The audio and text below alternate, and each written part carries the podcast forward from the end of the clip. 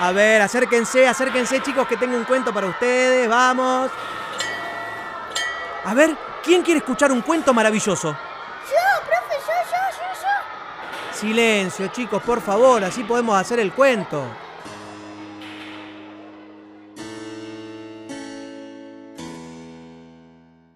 Había una vez un apuesto joven que siempre andaba contando cuentos. Y no porque era chistoso. Lo hacía porque era un maestro de jardín de infantes. Una tarde muy fría de agosto, hizo lo que mejor sabía hacer. Contó un cuento. Y este cuento decía así.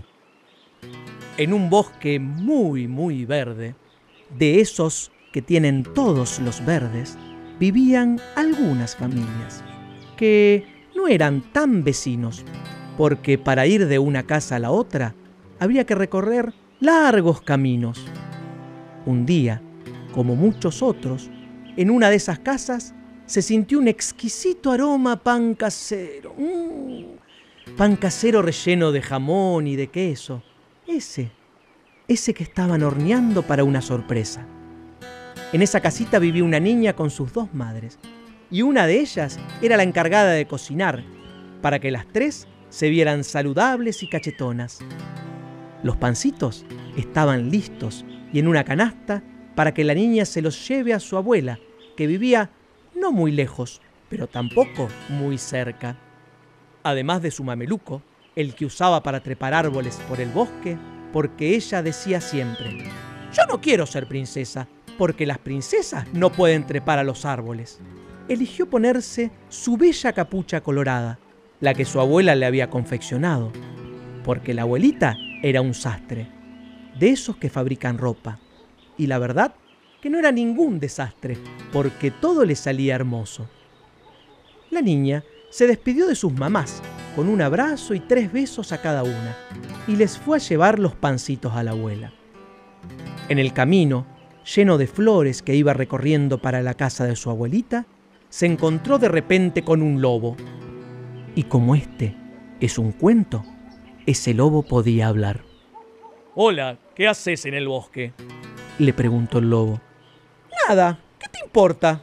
dijo la niña, que ya conocía lo pesado que se ponía el lobo queriendo charlar y charlar. Y ella, ella estaba muy apurada para que no se le enfríen los panecitos. Oh, pero qué mal. Solo quería pasar un rato con vos. Mm, bueno, juguemos, juguemos a que a que yo corro y vos me atrapás. Sí, sí, me gusta, me gusta. Bueno, como yo tengo dos patitas menos que vos, me vas a tener que dar ventaja. Yo corro un poquito y después salís vos. Así son las reglas, dijo la niña con picardía en su mirada. Está bien, está bien. Yo me preparo. Vos empezá a correr, dijo el lobo mientras pensaba. Qué fácil va a ser atraparla. Está un poquito regordeta. Seguro que corre más despacio que mi tatarabuelo. La niña empezó su carrera, pero al ratito encontró la manera de divertirse más.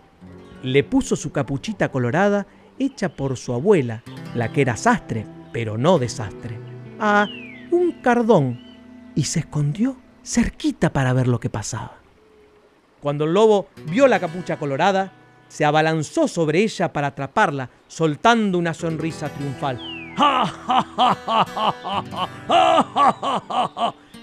Pero su risa terminó solo en un... Porque claro, se pinchó. Se pinchó tanto, tanto, tanto, que corrió y corrió y corrió para tratar de aliviar el dolor. Ahí cerquita quedó la niña despansada de risa.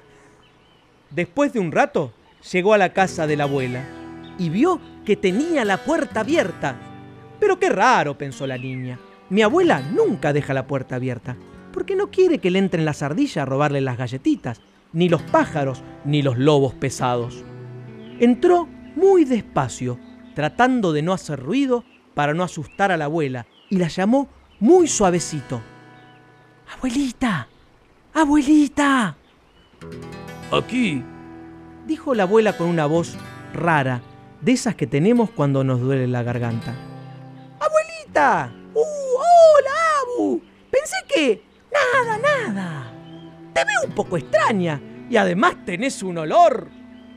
¿No te bañaste? Este... No, no. Se cortó el agua, dijo la abuela con voz rara. ¡Qué raro! Porque en el bosque nunca se corta el agua.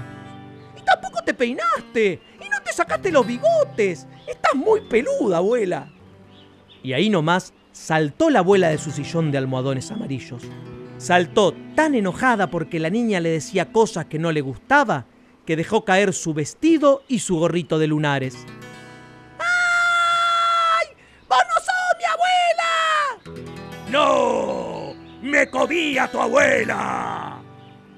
Tal fue el susto que se llevó la niña que salió corriendo con su mameluco, su capuchita colorada y hasta las canastitas con panes y flores que no había llegado a darle a la abuela. Corrió tan rápido que el lobo no pudo alcanzarla, a pesar de tener dos patas más.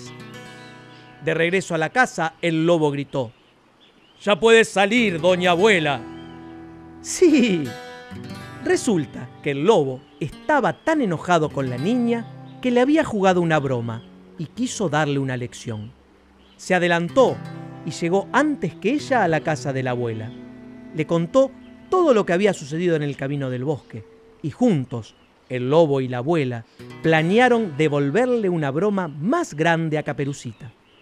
Así fue como la niña, el lobo y la abuela de vez en cuando comían panecitos sentados en el jardín y nunca necesitaron un cazador. Y colorín colorado, a no ser groseros, este cuento nos ha enseñado.